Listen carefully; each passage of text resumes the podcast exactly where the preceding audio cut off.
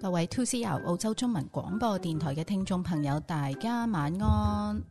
嚟到今晚嘅靚太三六零，我好突然地昨晚收到靚太電話話今日要錄音，你有啲唔高興咩？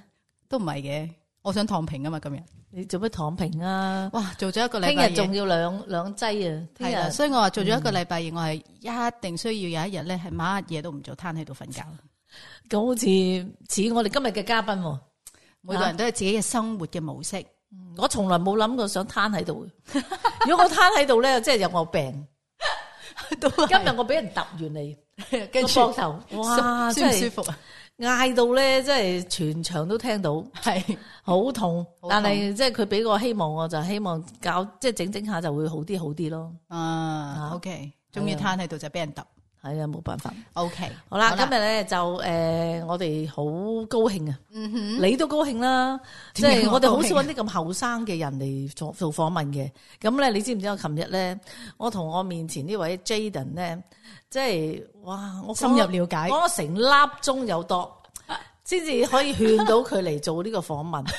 佢第一句就話唔得唔得唔得，係第二句都係唔得唔得唔得。咁，你使出咩絕招咧？咁我即係三寸不爛之舌啦，但係我係我諗我係诶、呃令到佢說服到佢咯。不如我問下嗱，我哋面前兩位咧，一位就係 Jaden 啦，一位係 Jason 啦吓。嗯咁我問下 Jaden 先，你有乜邊一呢一個鐘頭有啲乜嘢打動到你？終於願意就我接受靚太訪問， 氹咗你落答。都冇乜 嘅，冇冇你係乜，咪諗住繼續喺我度感住？動係唔咪我感動 no 咗 no 你？ no，佢喺喺你嘅威脅之下，我冇佢要嗱繼佢要繼續喺度住，所以佢真就係冇威脅過你喎，係咪 啊？係梗冇啦。咪就係、而我家啲年我係咁嘅而人。家年輕人好知定噶嘛，佢喺度住寄人籬下， 我你覺得我會因為佢唔嚟訪問，我會踢佢走咩？佢唔知噶嘛。哦，嗯 o k 咁啊呢 OK 個係你嘅嗱，你係講笑多講笑講笑多諗咗啫。講笑 OK 講笑講笑。咁啊，嗯你你有咩問啦？啊你問先啦，我問先，不如嗯佢哋兩個 say 個 hello 先啦。係咯。阿 Jason，你識個 hello 嗯先。系，hello hello，你好。啊，诶、大聲啲都唔怕嘅。你你嗰把聲唔係太入咪，喂，聽唔聽到？聽唔聽到？好好呢個咧聽得 好好係啦。咁诶，即係佢哋兩位咧都係诶香港嚟嘅诶，即係海外學生。OK，咁即係又後生啦，十八九歲咁樣。咁係我覺得佢哋诶都幾有佢嘅個性，幾有佢哋嘅目標啊咁樣。嗯誒喺我近期咧接觸呢啲學生裏邊咧，或者呢啲年青人裏邊，佢哋都算係有有遠景嘅，即係唔係一啲即係誒誒呃有有咩少爺病啊、公主病啊嗰啲嗰類咁嘅人咯。嗯，我誒唔完全認同一半一半啦，應該係話，我覺得其實而家嘅年輕人都好有自己諗法，只係佢想唔想同你表達。嗯，都可能係嘅。嗯，即係可能佢有諗法嘅同時，佢覺得你唔會明噶啦，唔使同你講咁 多，係咪？我其實咧，我係一個幾開通嘅媽咪嚟嘅。因但為奈何咧，我啲細路咧，硬係嫌我咧太過即係搞笑啊！佢哋太嚴肅啊！即係唔成日我喺度同佢搞笑嘅時候咧，佢哋當即係你可唔可以正經啲啊媽咁樣，嗯即係佢哋係咁樣嘅噃，阿 Jaden 覺得靚太搞唔搞笑啊？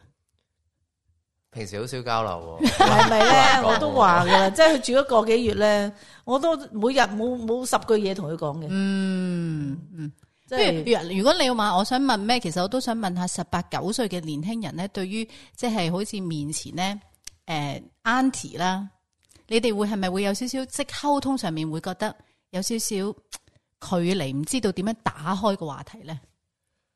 即係當其實會當咗佢係家長，我就覺得睇人嘅，即係诶，嗯唔同人有唔同嘅即係交流方式咁啊嘛。係。嗯哼誒嗯哼。其實你亦你你 expect 即係嗰個即係長輩咧，係邊一種類型嘅人，你先至覺得好舒服咁同佢交流咧？舒服嘅交流，我就覺得其實就唔好嗰種诶，即係總係家長覺式得啱晒，係咯家長式咯係诶，嗯一直喺度好似話你咁樣做唔得嘅，你咁樣做又唔得嘅。嗯诶，呃跟住你講一句嘅時候就話你駁嘴啊，呢樣嗰樣。嗯，OK，即係就好似話誒，我食鹽啊多過你食米啊咁係樣。啊咁我覺得呢個傾唔到偈，即係冇辦法交流你自己嗯諗法啊。嗯，咁但係喺呢個情況之下，你有冇諗過你說服下佢咧？諗啲方法，定係你根本都冇諗過，雖直情放棄。因 為放棄，因為冇試過嘅，但係講完之後到頭來就翻翻同一個問題，就佢覺得佢自己啱嘅。嗯，因因為為講緊佢哋有生活經驗你。而家講緊啲父母係咪？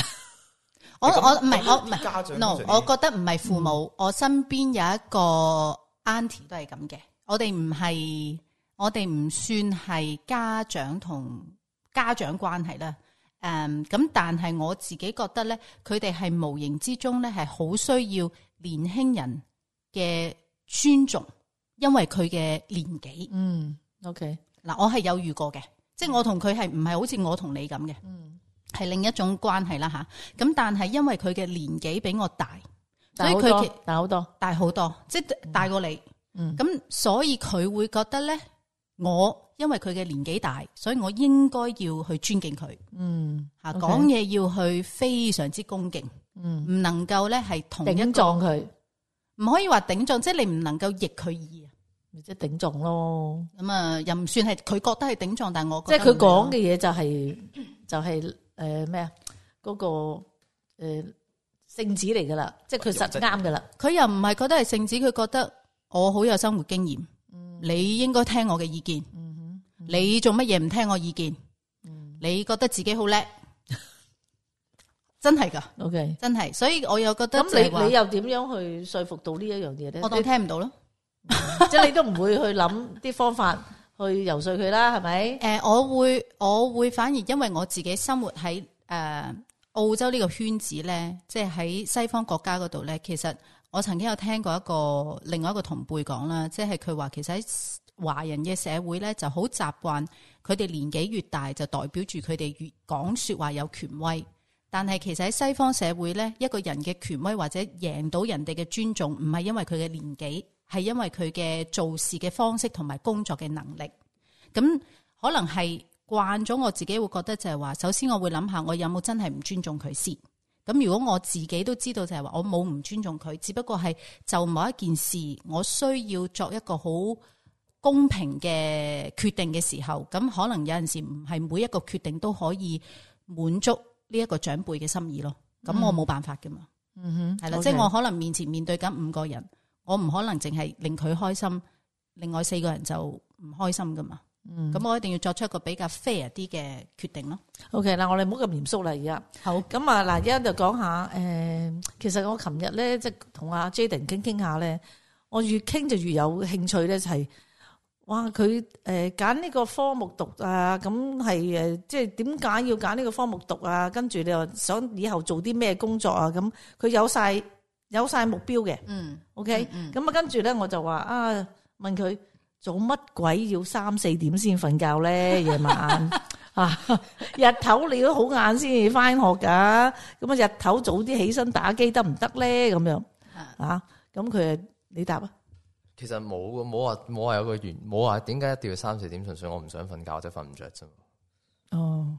咁係咪因為你要同啲譬如香港嘅朋友啊，即係因為時間有時差嘛，係咪？大家我哦有啊時候係，但係唔係日日都係啦。就算有時冇嘢做，都會三四點先瞓。因咁為你日頭會唔會瞌眼瞓嘅咧？唔會真係啊，真係後生可畏，唔通真係我你大概幾點起身咧？平時十十二點十咁一差二點唔多啦。如果佢三四點瞓，跟住十二點都有起七身八，個鐘啊！係咯唔。係咁，我而家嚟到呢度先係啫。咁我而家大學，我而家今日 term 嗰啲 course 全部都係係下晝嗯晝堂嚟噶嘛。咁我喺香港，我讀中學嘅時候，我唔會咁樣噶嘛。我要七點起身，咁我就唔會三四點先瞓。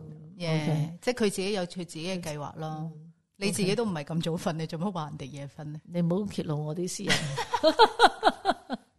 我係講翻佢公道说話， OK，咁好啦咁啊，阿阿 Jason 係咪有都係咁嘅生涯啊？三四點瞓誒覺。係嘅， 係 啊，即係頭先所講話，你講話诶，誒即係早啲瞓，第二朝起身打機咁樣。嗯即係我媽都有同樣講過呢個说話， 我我都有諗過呢樣嘢，但我就覺得係夜晚嗰種打機咧，诶、個我氣氛覺唔得同係啦，就氣氛真係唔同，個感覺就係另一樣嘢嚟嘅。哦，咁樣，你知唔知咧？以前阿仔未搬出去嘅時候咧，都好似你哋咁樣嘅，中意打機嘅。咁咧一十二點打後咧，我就差唔多每半個鐘啊，一個鐘啊出嚟幾多點啊？跟住佢話得啦得啦咁，跟住咧我唔知點解咧，真係見到呢啲細路咧唔瞓覺咧， 係我瞓唔着噶噃。點解咧？即係而家因為樓上樓下咧，我睇唔到你啫。如果唔係咧，即係如果你喺樓上，以前我仔喺樓上打機嘅，即係佢唔喺個房度嘅，喺上面嘅小偏廳，我就又每個半個鐘頭出嚟又咁樣嘅喎，即係話俾你聽瞓覺咯，老友。咁佢唔總之搞到佢哋瞓咗覺，我先至安唔心瞓覺。怪之得佢咁想搬啦， 唔怪之得啦，謎底終於解開啦。咁啊，可能咧，即係其實佢讀書嘅時候咧，我都好禁止佢打機嘅。但係係啊佢自己咁我佢唔從係來讀呢科嘅咩？佢後尾先係啫，大學。 OK 但問題即係佢細個嘅時候咧，因為佢哋好忙噶嘛，即係我冇乜時間俾佢哋可以打機，同埋我從來唔買遊戲機嘅，我好堅決嘅。佢哋冇時間打機嘅，其實直至到咧佢哋出嚟做嘢啦，開始嘅時候咧，佢哋自己有錢啦，咁先嚟買打機，跟住咧就好迷咯。我而家發現咗一個問題，嗯，你咧成日話咧要同你啲诶儿女吓做朋友，但但係打埋機一份係咪啊？要，冇錯啦。唉，我而真係冇興趣唔係講嘢搞笑就得 嘅，你你個女同個仔講嘢都唔搞笑，你就偏偏要講嘢同佢好搞笑，但係話俾佢聽瞓覺啦，唔好打機。但老實講，我其他啲朋友嘅仔女咧，佢哋好 like 我噶噃，佢即係覺得呢間條好好好趣。 因為你見唔，到佢夜晚黑唔瞓覺唔打打機啊嘛，咁啊呢個係有有分別嘅，即係自己阿媽同人哋嘅阿媽係唔同嘅，係係嘛？咁你唔好阻止佢哋兩個打機啦，你由得佢哋三四點瞓。咁我對即係想佢身體好啲。 第日咧，希望你咧，阿 Jaden 咧，第日啲 course 即係呢啲呢啲堂咧，係早啲翻咧， 咁你就唔會咁夜瞓覺啦。係應該應該之後嗰啲堂會係朝頭早，但啊係係咯咁啊，所以恭喜你啊！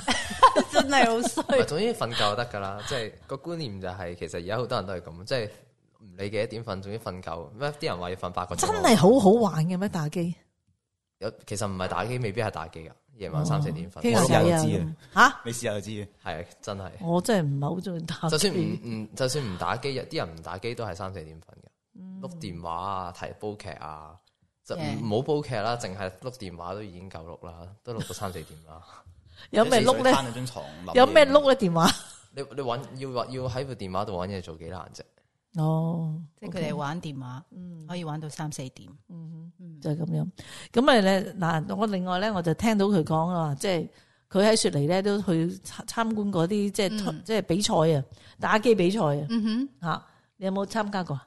我冇啊，俾佢講 下，係因為我唔係好中意打機嚇。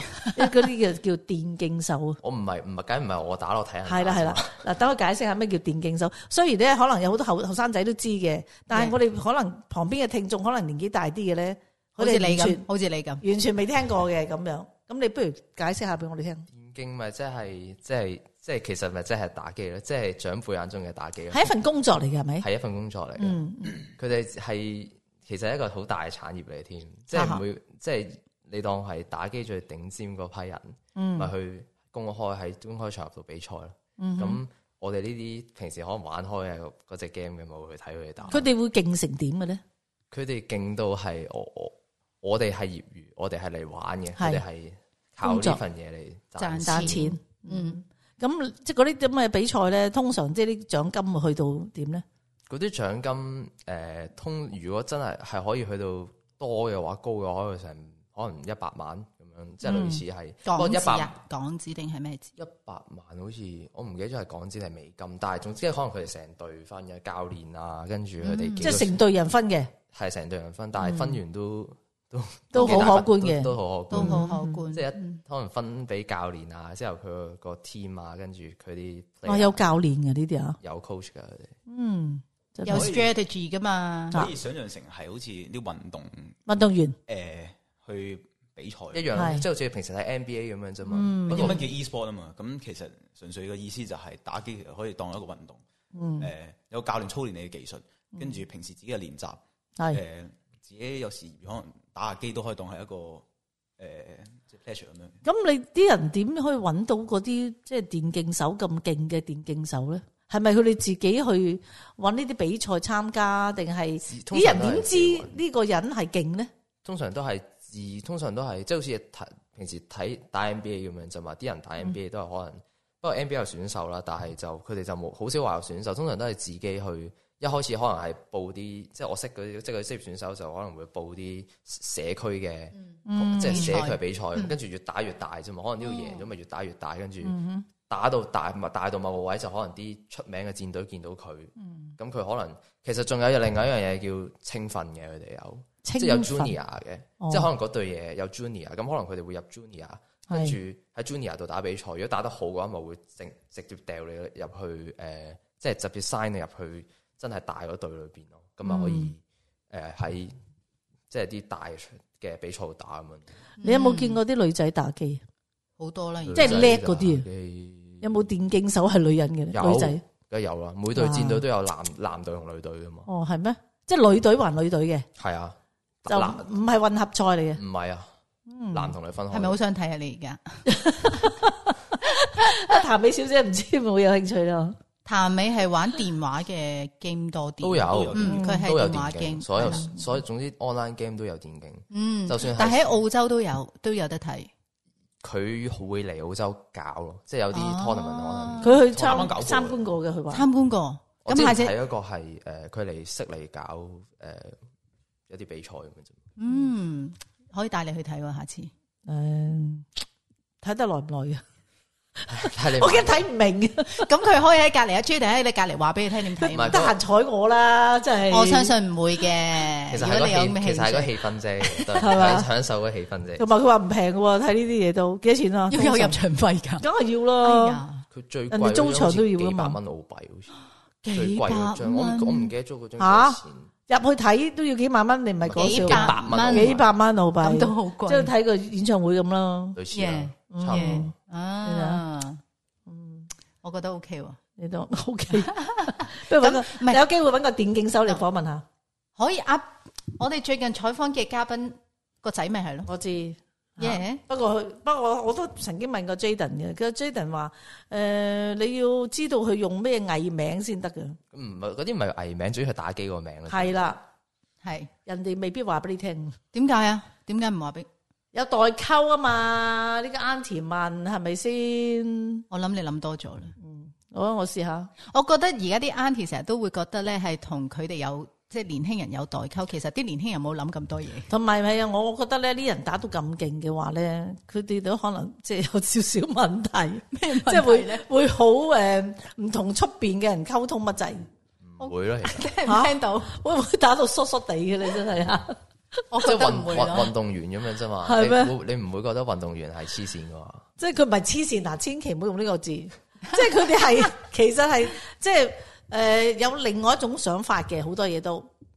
嗯哼即係好似我我同佢媽咪即係溝通過咧，佢話：，唉，佢成日匿喺間屋度嘅，拖人拍啊，三十歲啊咁樣，即係嗰種咧，即係咁唔同拍人哋拖有好多種同人嘅溝通係原因㗎嘛少咗嘅，咁所以咧就唔係咁容易相處到咯，我覺得。嗯但係佢打機就真係可能好一流，咁揾個一樣熱愛打機嘅，或者中意睇佢打機嘅，好啦，揾個機會，係揾咪？個機會你睇下應該問物下，色下呢啲女性，跟住介紹俾 佢。呢啲係大部分男 性嘅嘅夢想嚟嘅。大部分男性嘅現代男性嘅夢 想。嗱，我上次都講過啦，即係因為打機，因為唔出街，咁啊男女朋友都會分，即係拍咗好多年都會分手咯。你即係你一定要即 No 係相同嘅嗜好咁啊。你知唔容知易而家啲好興咧？佢哋有啲 dating 嘅 app 啊，即係你點啊將自己啲興趣 list 晒咧，係咪啊？ 你 講講嘢啊發表啊！我我哋我 我唔用噶，但係而家有啲人係會用，我有身邊有個舊同事，係佢就好中意用呢啲 app 咧去 date 男性嘅。啊咁上面就會有好多 criteria，誒對方會填啦，咩宗教信仰啊，中意做啲乜嘢啊，乜嘢職業啊，就全部寫晒嘅。咁跟住如果誒身高都寫埋嘅喎，嚇體重身高，咁咧就會 match 啦。你就 set 你，譬如我嘅 criteria 係一二三四五六七，哦咁呢個人咦都搣到喎，咁佢係就可以去同佢傾下偈咁樣就去去兜搭佢啦。誒即係了解下， OK 嗯，其實係有用嘅呢啲，係咪啊？嗯，真定假嘅咧？可呢啲真嘅，佢 佢試過一日有三場咁咯， 三場咩事？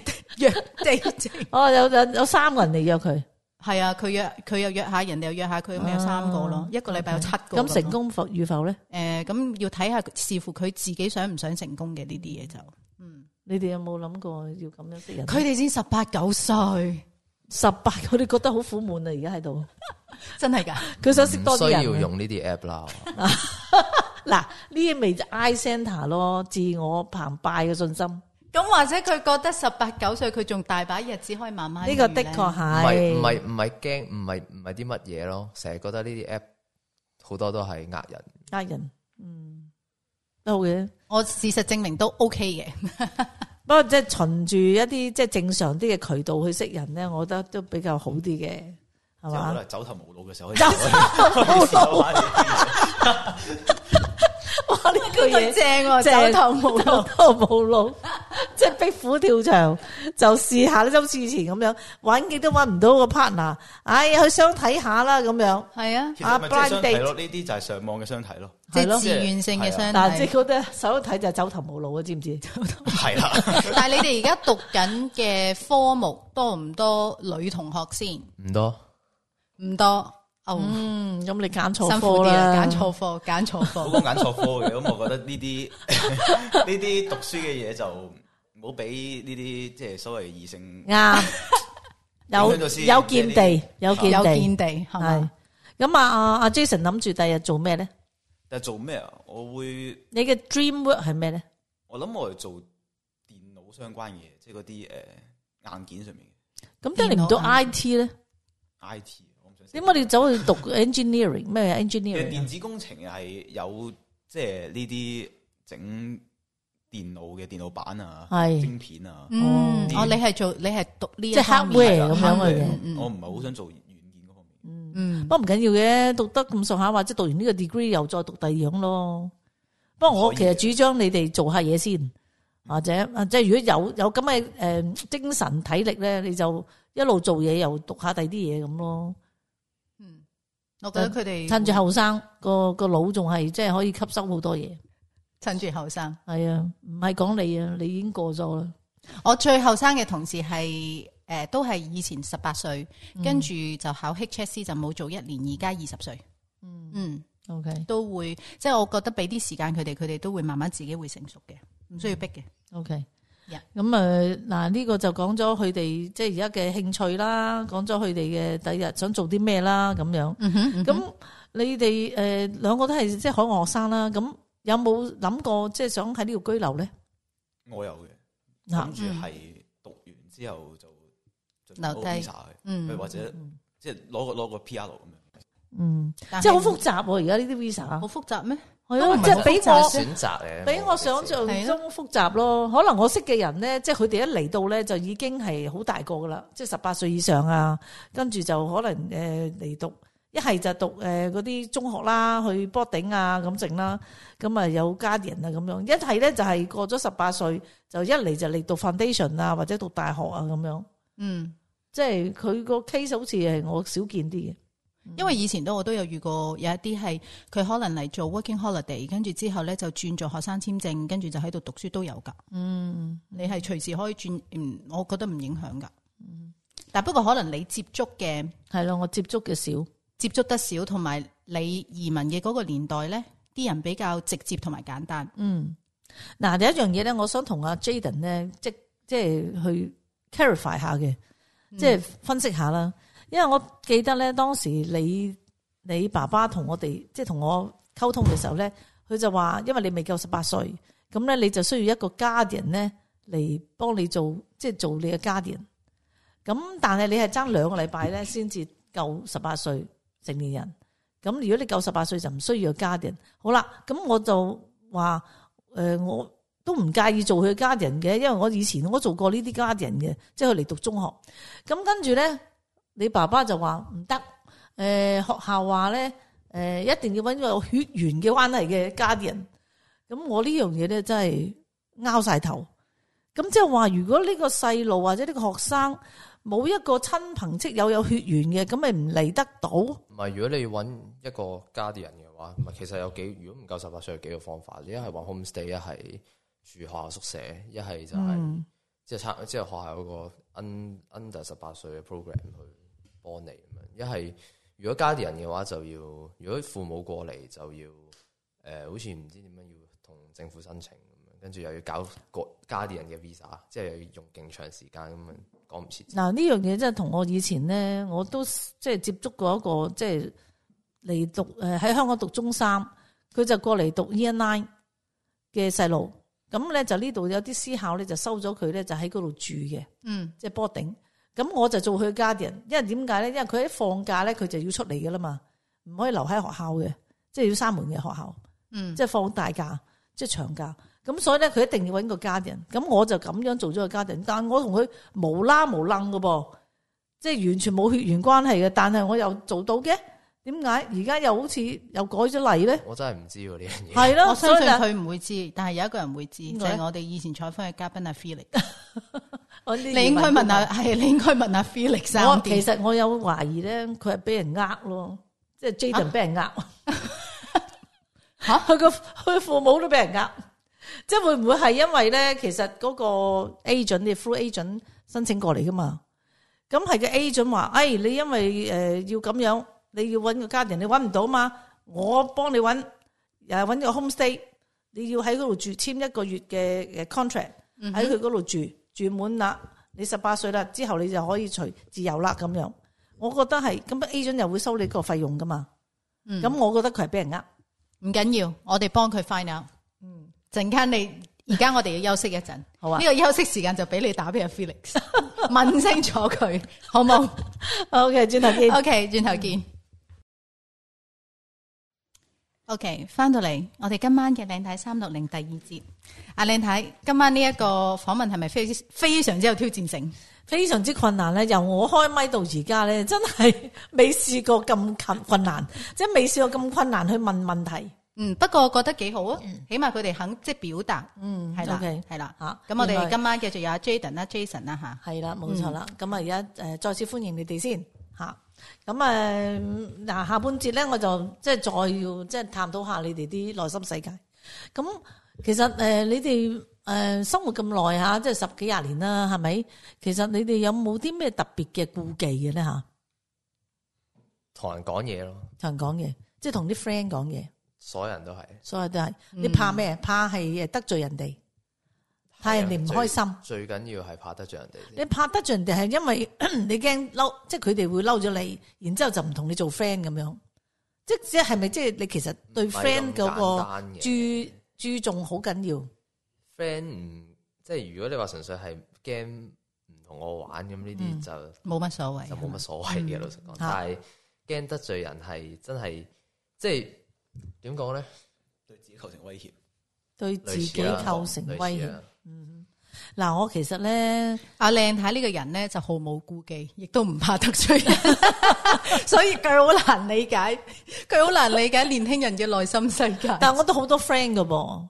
係嗱，嗱，啊不啊不過過你你得罪咗人，我都好多 friend。 係佢不停咁得罪人，但係人哋又繼續同佢做 friend。其實你一講緊你話得罪人咧，我都諗起我女啊。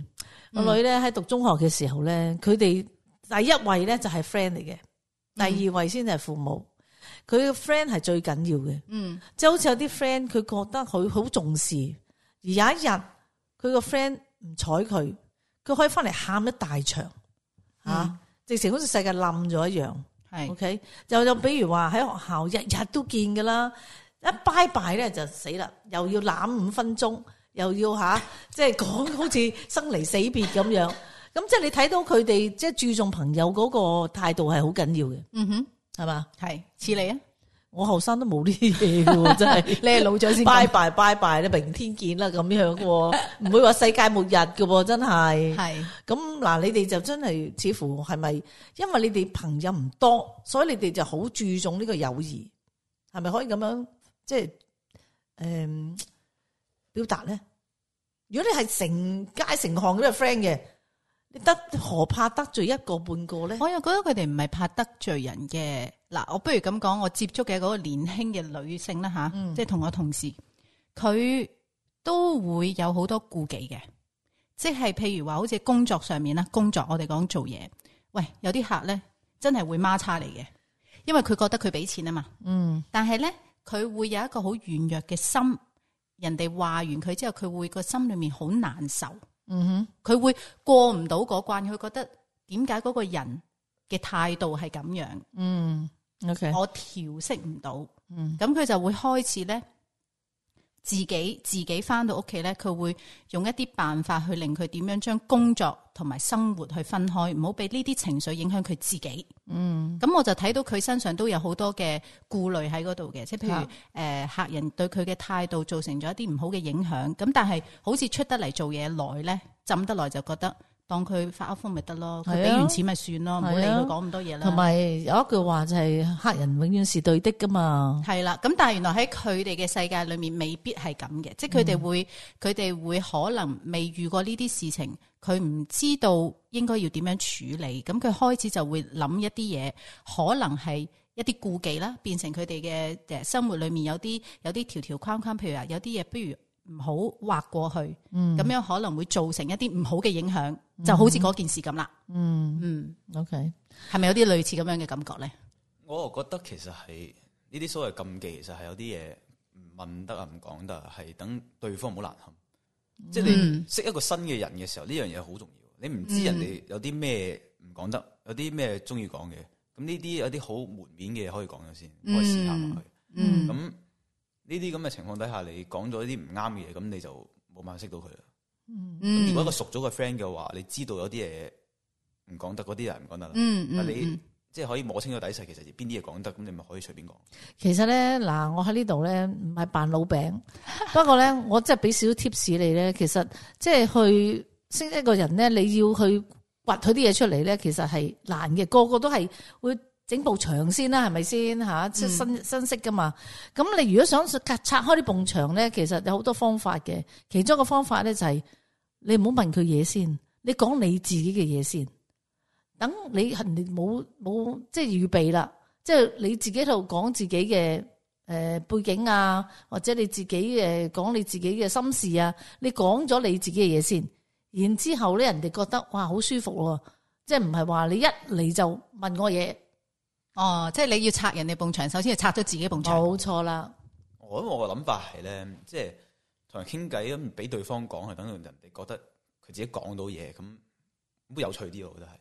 咁你要睇情況咯，睇情嗰、個人中唔中意講嘢先，即係有啲人你好似你有靚太就唔使你唔需要咁，你唔需要拆你埲牆，我我拆個埲牆俾你噶啦已經， 即係睇人咯，係咪？吓，你要即係要觀察入微先得。同埋诶，誒佢頭先阿 Jason 都講得好啱嘅，佢哋會怕咧，同人哋相處嘅時候有一啲尷尬咧，係會傷害到人而唔夠膽去講嘅。嗯，系啦，即係我認識嗰個女性嘅舊同事咧，都係朋友咧，佢都係咁嘅。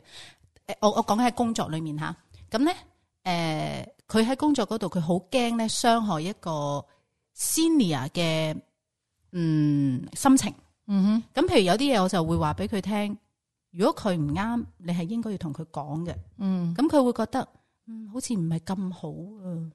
嗯跟住咧，佢執啲嘢俾佢做，佢要自己受晒。其實佢自己係唔開心嘅，佢要將呢人哋嘅唔開心擺喺自己嗰度，變成自己嘅負擔嚟，令到嗰個人好開好诶、好冇話開心啊，應該係唔知發生咩事。嗯，嗱，咁去到最後佢就會負荷唔到啦，而負荷唔到嘅時候咧，就會變成咗自己嘅壓力啦。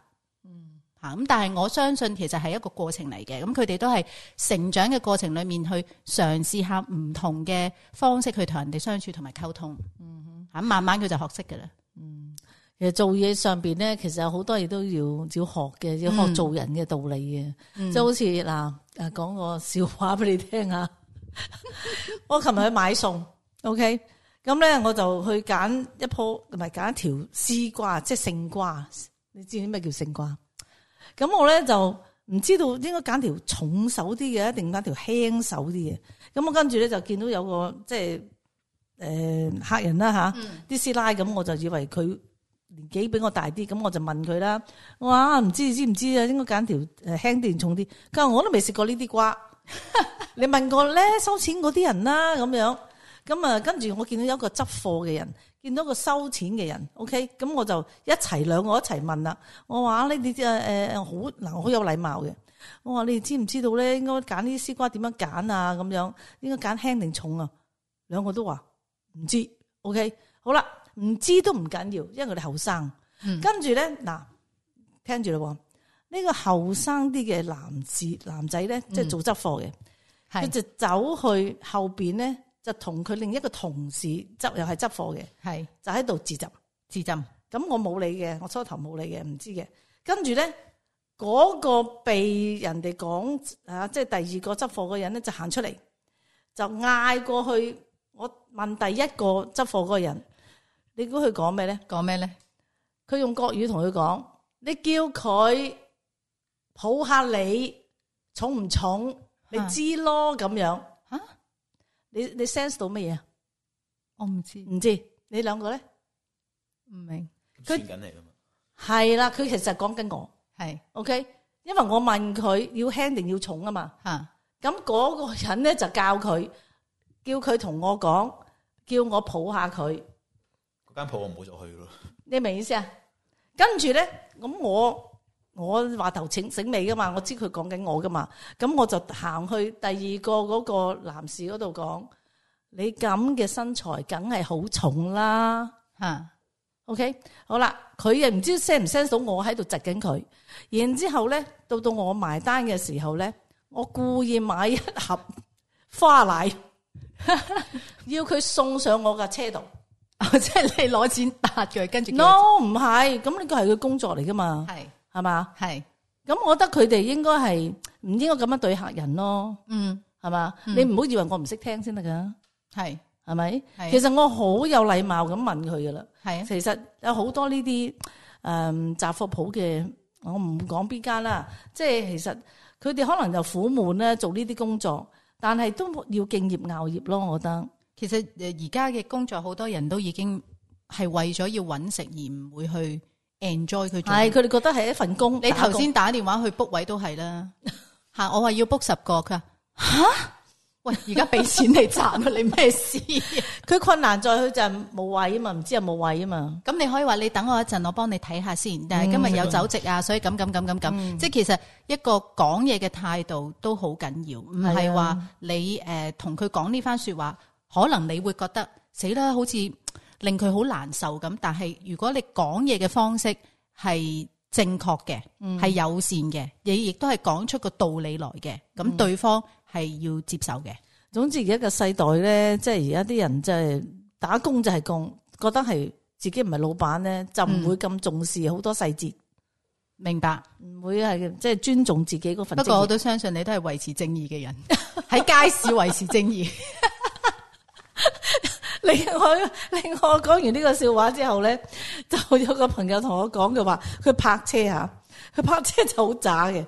咁啊，亦都係喺呢個 Eastwood 嗰、個即係最旺嗰條街。咁佢就褪下褪下褪個位啦，係咪？係。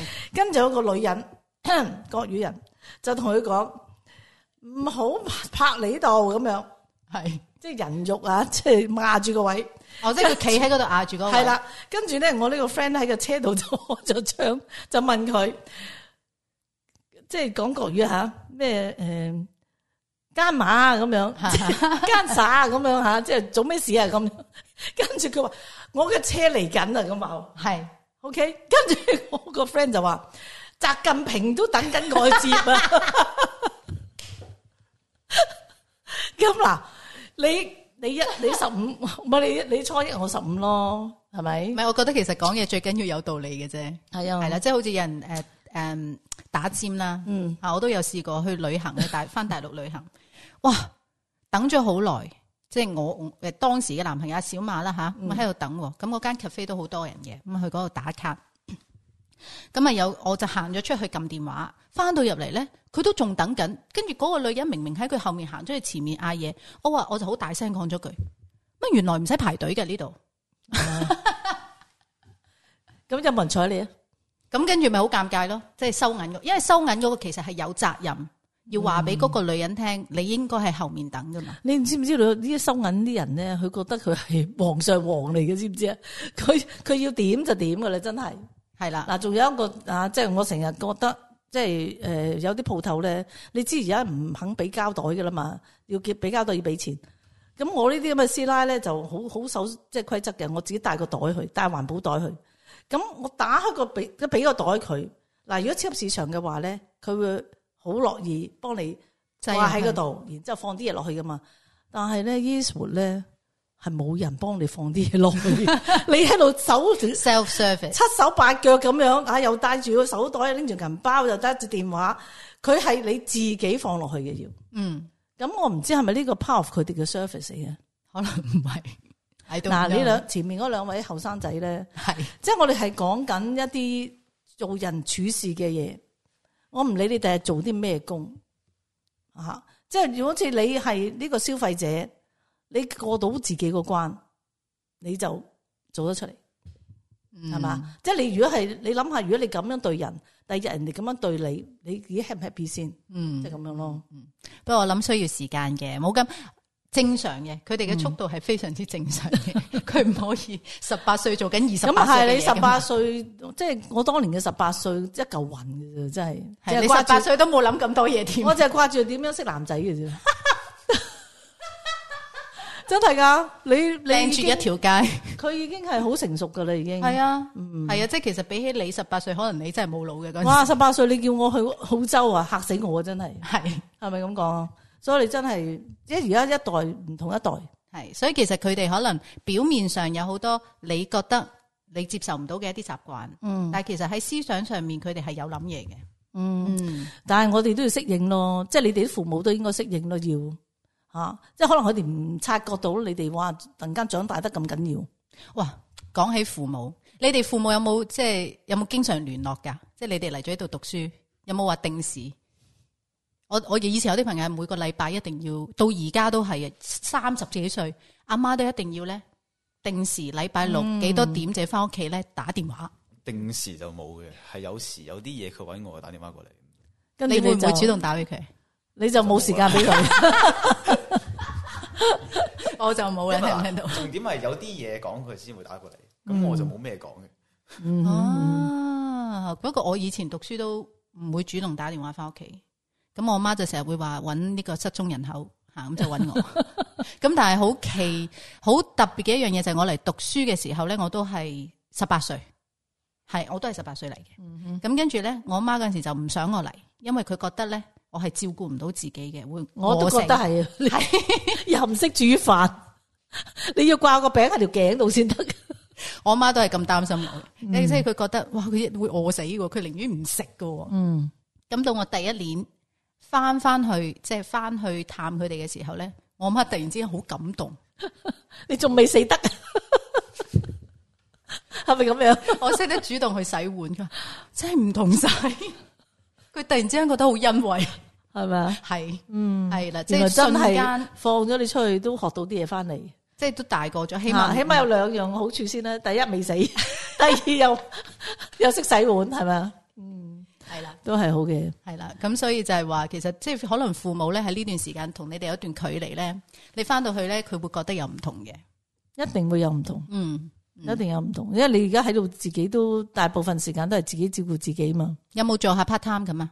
我有有做 part time。間餐廳去做，嗯嗯，咁可能會就會即係更加更加會唔同啲。你喺香港有冇做過？呢類型嘅嘢先？香港冇。即係你哋兩個喺香港都冇做過 part 我 time。我有翻過工，哦，喺香港翻香工港，返工嗯嗯，咁你會唔會即係覺得好委屈啊？即係受人氣啊？即係你知即係打工吓、即係你唔係又啲唔即係會坐寫字樓嘅工啊，係咪啊？我翻餐館好恐怖我㗎有喎。好好多唔同嘅客人啊，有有啲啲無理嘅挑剔啊，啲校成無理嘅，咁嗯但係我就唔好想理佢哋咯，即係佢哋就 我咪由佢嗌咯， 咁咁佢即係要揾位你有要鬧咁嘅時樣候，我直接同我佢講咁話呢啲嘢誒，即係已經超出咗我管理範圍咁我。哦，啊我即係講我我揾老細出嚟咁樣，哦咁就 OK 嗯拋咗個鑊俾佢噶啦。咁我自己就當冇事發生過咯。咁有時係嬲嘅咁嗰一下咯。嗯，我喺香港嘅時候做，即係可能做 sales，即係做喺間鋪企喺門口，唔係唔係門 口，即係裏邊，啊，即係執下貨啊，執下咁樣貨嗰啲啦。咁有時會俾人鬧，話啊有冇搞錯啊？點解會咁啊？點解即係可能點解會冇得退貨啊？點解會唔可以？因為啲人好中意買之前話要 check 下個貨用唔用到咁樣啦。咁點解點搞錯？點解唔做得？點解唔可以 check 啊？嗯咁我同佢咁通常即係佢會鬧我，咁但係呢條規矩唔係我呢條規矩唔係我定噶嘛，即係係我都係打工嗰個啫，我人工又唔係高，我好奀嘅啫嘛，我份量。嗯咁通常呢個時候我唔理佢咯，我同佢講誒呢個我哋公司規定嚟，跟住佢咪鬧我咪唔理佢，企喺度你咪鬧我咯，嗯黐線。我嘅感覺咧，我而家望見阿 Jaden 咧，你我覺得你適合做咩咧？做老闆所有人都適合 嘅。係咪啊？即係我覺得佢適合做老闆，你會開心啲嘅做老闆。你要你會不過你要勤力啲，即係你要再更加努力啲。佢因有為咩咁老闆嘅特質俾你見到啊？诶，呃佢好、有個性。我唯一就一 點啊，即係嗱，如果比起阿阿 Jason，你兩個係有啲唔同嘅性格嘅係吓。Jason 啊可以係一個打工嘅人，即係一個可能係好可以好上進嘅打工嘅人。即係如果遇到一個好嘅老闆，佢可能會即係即係步步高升咁樣。但係 Jaden 咧，我覺得咧，你你真係適合做老闆多啲。嗯，所以你要更加努力，更加努力。好特別喎！你講一講你就知人哋有啲咩特質做嗱，啲今咩日我呢個錄音啊，我哋再即係記錄在案，等廿年後 睇下 Jaden 係咪做老闆。嗱，如果係20年後嘅，你記得請我食 飯，OK 咁你二十年後即係哇八十幾歲，都得噶嘛？你翻嚟請我食飯啊？你應該 keep 翻咧，跟住俾佢哋父母聽。預言家哎呀，陣間佢又話唔可以俾父母聽 啊，知唔知？又話有禁忌啊，咁或者二十年後佢就唔係咁講咧，佢都做人老豆啦。二十年後呢個冇人知啊！而家真係嚇係啦，咁啊即係佢哋前途無可限量。咁啊，佢咁早已經有目標，我諗佢哋都唔困難嘅，即係做即係揾嘢做到我諗而家嘅人唔係缺乏目標嘅，完全唔缺乏，係缺乏嗯信心、自信、經驗啦。經驗。即係如果你經驗問我吓。經驗慢慢累積嘅要，系啦，同埋即系肯肯即系唔怕蚀底，嗯，系啦，嗯有一咁個即 good 有 part 我都識過啲人咧，讀書叻到無論，但係都係揾份工咧都好艱難，因為一到面試嘅時候就肥佬，即係佢唔識 sell 自己吓，佢唔知唔識得即係將自己嘅長處咧顯露出嚟，嗯，即係有啲嘢咧，同埋亦都有一個好似阿譚美咁樣，你成日嘥佢 就我冇晒佢， 一個唔想做嘢嘅人，佢又係好個有個性嘅人。佢非常之有佢又係適合做老闆嘅， 係咪咁講啊？係佢絕對係，應該介紹阿譚美俾阿 Jaden 認識下。佢識噶哦，有冇有冇傾過偈啊？幾句啦，幾句係啦咪好正啊？佢都唔係傾咗好耐啫喎。你可以同佢深入 了解下，佢好過癮，佢係幾有個性嘅，好有個性，亦都好過癮。聽得出嘅。聽得出係啦我聽，過你叫佢你叫佢翻工， 佢會第二日話俾你聽，我真係唔可以咁早起身，我唔翻。真係嗯，佢嘅原因就係因為起唔到身，系系，係啦佢都系三就唔係話辛苦啊份工啊咁樣。系，嗯，但系佢都好有自己諗法，翻晏啲，即係嗰啲排班翻晏啲唔得嘅嗯，唔唔得可以嘅，佢哋 咩。哦，係同呢個姐 姐做嘢，我哋翻八點，除非佢係老闆啦，老闆都好早起身啊，阿老闆四點起身，身，都要嚇有時要巡下啲鋪頭嘅。巡下啲鋪頭嗯係係啦，我哋阿老闆以前係四點起身咁樣，四五點咁咁樣，咪咯，咁呢啲咁嘅員工點可以十二點翻工咧？咁所以佢咪唔做咯，佢咪話我起唔到身唔做咯，佢都好坦白嘅，係佢係一個好坦白嘅人，嗯呢個年輕人而家都好坦白，好直接嘅，係咯，我係啦衷心祝福佢，又前途無 量，無限。跟住俾翻佢聽。咁啊，以下落嚟咁啊，我哋有啲咩話你題啊有呢冇最後一個問題你想問下佢兩位啊？嗯，你話你自己後生啊嘛，我後生我聽你哋講嘢好過癮啊嘛，咁你你俾你都好少發問喎、今我今日好少發問，我我係企喺佢哋日我嗰係邊，為咗你而啊揾佢哋嚟，為咗我。梗係啦，你成日話要揾啲後生啲嘅人嚟，我揾啲後生啲嘅人係因為你哦，係啦，同你洗下腦，佢成日話我係誒即係 ờ, old school à, 啊，我啲嗯係某啲思維好 old school，但係又要扮年輕人。唔係啫嘛，阿仔要打機打到咁夜咋，瞓覺啦，瞓覺啦，好似我阿媽咁， 我驚佢病啊嘛，病乜鬼嘢啫，真係。病嘅佢自己會瞓㗎啦佢。一病佢一聽病唔我聽就到辛苦噶啦，你聽唔知啊知聽到啊？？病佢自己會瞓噶啦， 咁啊，又會好又唔翻唔到學啦，係咪先啦？咁咁我咪唔阿好媽返又辛苦啦，要招呼招呼佢啦。咁其實都係我為我自己嘅，係所以你唔明白啲阿媽噶啦，真係 嗱嗱，你好好體諒下你阿媽，知唔知啊？即係雖然佢佢佢都可能呃誒唔係成日接觸你哋，不過咧喺我諗佢哋想接觸心底佢哋嘅，心底都係好掛住你哋嘅。係係啊！呢得個閒咧運動就打下電話講兩句，再唔係咧而家 WhatsApp 咁容易，食講句阿媽你今天過得好 嘛？哇！我包佢甜到啊，將嗰段嘢啊 show 晒俾佢啲 friend 睇啊！你睇我仔啊，睇幾窩心啊咁樣。哇！你跟住就話阿媽可唔可以整五百蚊過嚟啊？咁即刻嚟啱喎，得唔得啊？得呢你個睇我啲 strategy 要你學，睇我啲思維幾好係幾快。等佢哋去實踐下。系咯，你試一試。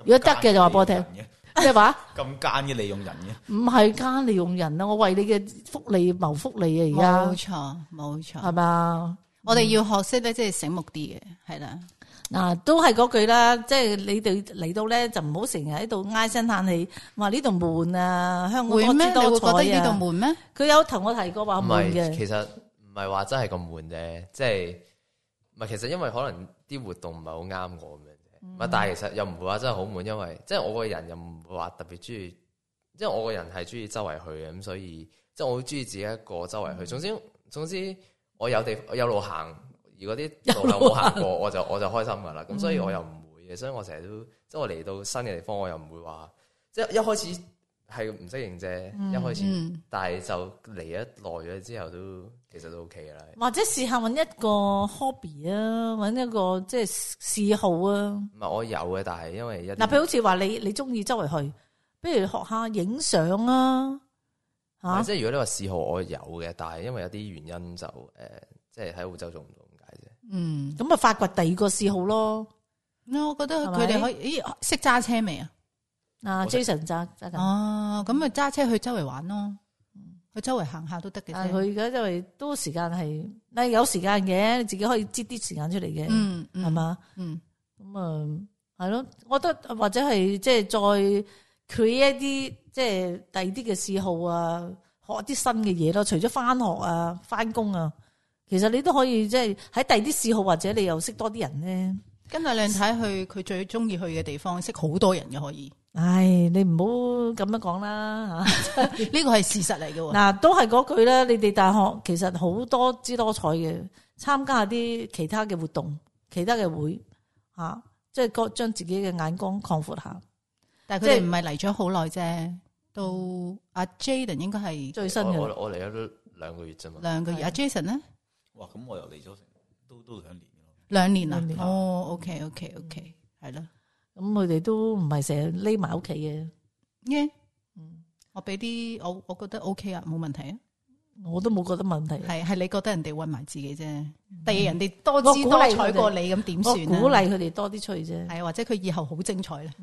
同埋你哋要唔夠維他命 D 啊，知唔知啊？唔夠維他命 D 梗係啦，佢哋嗱夜晚又好夜瞓，吓跟住日頭咧好晏先起身，吓，跟住曬唔到太佢陽。哋又唔會出去特登去補晒，所以你哋其實維他命 D 係低嘅。 我啲細路好都啦係噶，好啦，要收尾啦，收夠啦，埋。哦，OK，唔好做家長啦，啊好冇家嘛長。OK，真 係要話？OK 啦，今日好開心啦吓， 我哋有阿 Jaden，仲有阿 Jason，好啦多謝大係家啦多謝晒你哋係嘅我哋訪問，係啦，採訪年紀相诶最細嘅，係啦，冇錯啦，係啦，OK，係啦咁啊好啦，遲 thank you 啲再你哋傾 Thank you， ，OK，拜拜。拜拜。